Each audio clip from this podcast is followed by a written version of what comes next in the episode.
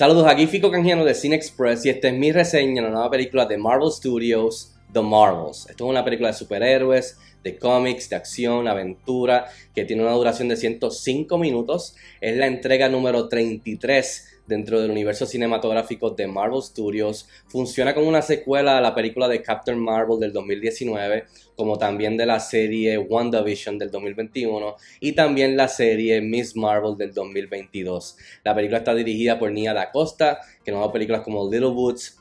también la película reciente remake de Candyman. Eh, y la película está protagonizada, por supuesto, por Brie Larson, eh, Iman Villani, Tejona Paris, Samuel L. Jackson, entre otros. En cuestión de la historia, la película sigue a las superhéroes Carol Danvers, Kamala Khan y Monica Rambeau, que después de que empiezan a intercambiar de lugar eh, cada vez que usan sus poderes, pues las tres deciden formar un equipo para así salvar el universo. Bueno, y rápido al grano, ¿qué tal está The Marvels? Mis expectativas para esta película no eran muy altas que digamos realmente, después de tanto eh, problema que he leído, he escuchado sobre esta producción tras bastidores en cuestión de reshoots, de cambios de historia, de edición, de Kitty Pond de escenas, del elenco, de la directora y el estudio, eh, etcétera, etcétera, de, test screenings que no han sido muy positivos, etcétera, etcétera. Así que entre esto, pues... Eh, con unas expectativas bastante bajitas y la verdad es que luego de tener la oportunidad de verla, tengo que decir que me la disfruté en verdad, este, genuinamente me la disfruté y creo que al final del día me gustó, eh, creo que no es de lo mejor de Marvel, al igual que tampoco pienso que es de lo peor de Marvel que hemos visto hasta el momento después de 33 películas, así que genuinamente me gustó, o sea, me, pareció divertida y yo la pondría como mid eh, MCU en cuestión de tier, mid MCU. Entre las cosas positivas y que definitivamente funcionaron para mí, tengo que comenzar por el gimmick, o sea, el concepto este de, estar cambiando de lugar entre las tres, eh, los tres personajes, las tres héroes. Creo que eso es lo más atractivo y la razón principal por ver la película. Es un vacilón, de verdad que me lo disfruté. Eso da espacio no tan solo a, un poco de humor entre ellas, porque por la confusión no sabe qué está pasando, eh, crea bastante humor entre las, entre las tres personalidades de cada una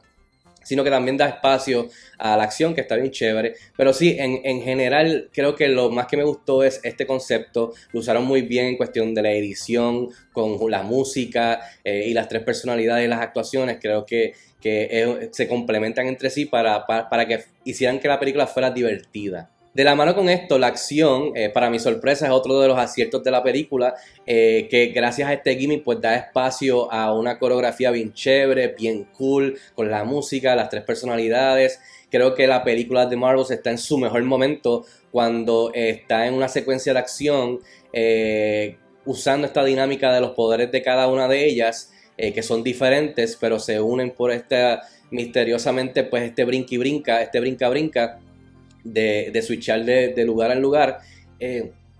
y pues esos momentos de confusión, como también, o sea, de confusión, de no tener idea de lo que está pasando con este truco, y después sabiendo y preparándose de saber cómo poder usar este truco las tres juntas al mismo tiempo como un equipo, creo que The Marvels eh, está en su mejor momento cuando está eh, tocando base con, este gimmick y la acción y, los, los, poderes y, y las tres personalidades. En cuestión de las actuaciones, todo el mundo hace un buen trabajo. Eso sí, tengo que mencionar que por primera vez creo que sentí que Samuel L. Jackson estaba en una película realmente cobrando un cheque como Nick Fury en estas películas de Marvel. No me molesta para nada, pero sí quería mencionarlo porque sí lo sentí esta vez. Eh, en cuestión de Brie Larson, tiene un poco más que hacer, se siente un poco más relajada, más vulnerable en cuestión de su, del arco de su personaje en esta película, que va atada a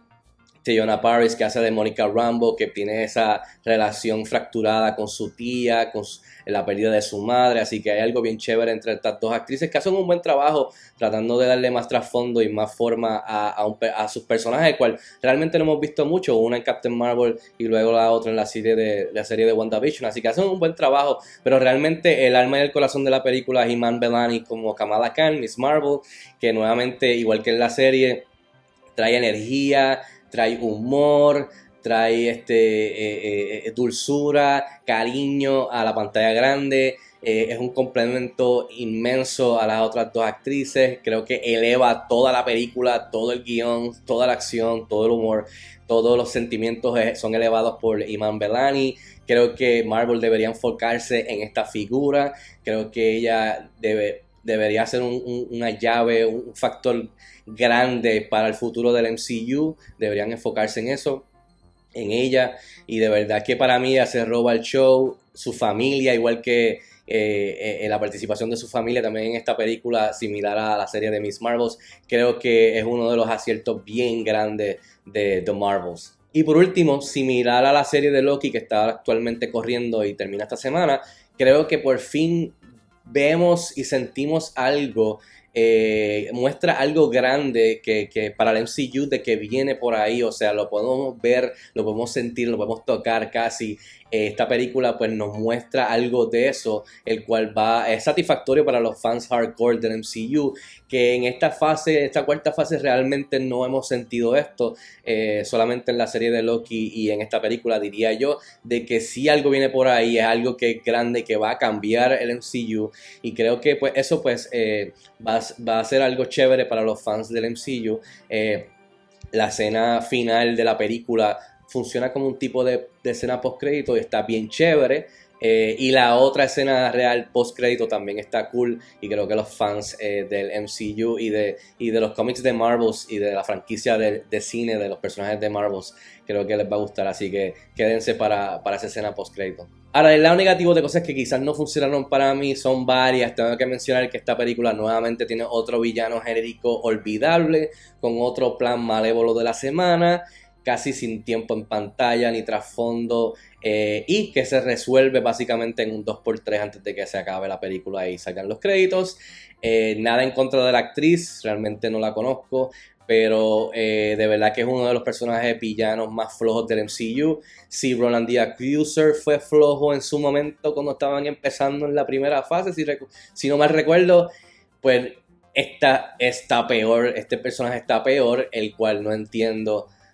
para, la, para hacer la entrega número 33 del MCU. Así que eh, de verdad que, que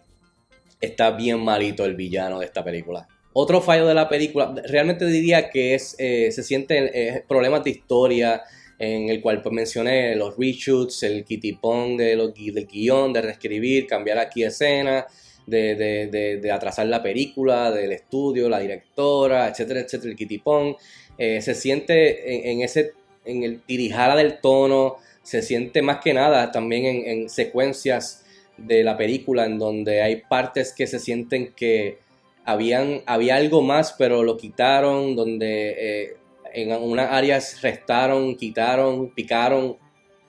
escenas y les hicieron más cortas en donde se sienten que realmente iba a ser más largo, en otras en donde realmente pues dejan más tiempo y es más largo, pero realmente se siente que debe ser menos tiempo que pasamos en, ese lugar o en ese momento. O sea, se siente ese, ese, ese, ese, problema tras bastidores de, del kitipón y la edición y, el escribir y, y, la historia en sí, que en verdad es uno bastante simple, pero realmente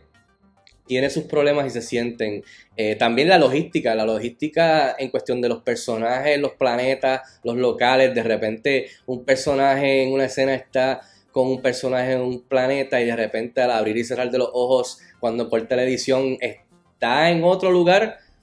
y literalmente se siente que están esos personajes que no tienen nada que ver con el cambio y cambia de las tres héroes y sus poderes están cambiando con ellos de local, eh, el cual es algo bastante diría yo, tonto y estúpido porque están cambiando de un planeta a otro planeta o desde la misma Tierra a subir al espacio a una estación. Eso no funciona así. La película es, bien, bien, bien, tiene un ritmo bien movido, no para, pero también eso no es, eso no es excusa para tú ser vago en, en presentar algo así, especialmente para la película número 33 del MCU. Y es como que, ¿qué estamos haciendo? Y por último, diría que la película tiene un problema de identidad, o sea, quiere ser muchas cosas. Eh, quiere, quiere ser seria, quiere ser emocional, quiere ser bien goofy, bien cheesy. En momentos quiere ser bien rara y weird a los Guardians of the Galaxy, bien cósmica, bien loca. Eh, en otras quiere ser pura acción. Eh, así que la película en verdad es, como se dice, está all over the place en cuestión del tono. Está derramada por, por encima del, derramada por el suelo, digamos, eh, y no sabe qué quiere hacer, está en este tira y jala constante. Eso sí tengo que mencionar que la película eh, en dos ocasiones se va por encima de lo que uno espera y se va por esta área bien Guardians of the Galaxy, bien cookie, bien weird, extraña, eh, cósmica, rara, el cual eso me gustó porque por lo menos aprecio el intento de tratar de irse por esa área. Y ahí es que yo digo que se siente que la película quizás hubiese aprovechado de intentar hacer esto en vez de dar lo más de lo mismo de lo que ya hemos visto en las series o en Captain Marvel y tratar de hacer algo así diferente, refrescante que no estamos acostumbrados y yo aprecio esos momentos en la película, hay dos momentos, pero uno en específico en donde visitan un planeta que pues digamos que su cultura es diferente y eso me gustó y se siente que había más en ese planeta, pero lo, picotearon y lo cortaron, eh, por la razón que sea. estoy seguro de que los fans de seguro no, algunos fans del MCU no iban a apreciar ese intento a caer en ese humor medio loco, eh, chiflado, digamos, eh,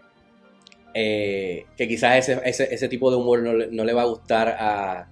a, gran parte del MCU, así que entiendo por qué entonces esa, movida de que se siente de que picotearon ahí. Pero yo aprecio que trataron ese intento y que se fueron por esa línea eh, en una o dos ocasiones. Pero entonces regresamos a, lo típico de Marvel y ahí tú sientes pues ese tirijala bastante marcado eh, de, de, esta película, el cual no sabe realmente qué quiere hacer lo hace demasiado rápido y al final pues se siente ese, ese, conflicto. En fin, yo le doy 3 estrellas de 5 estrellas a The Marvels que estrena este jueves en cines, así si tienes la oportunidad de verla, déjame saber si estás de acuerdo conmigo o no, escríbeme en los comentarios como de costumbre y hasta la próxima, nos vemos en el cine.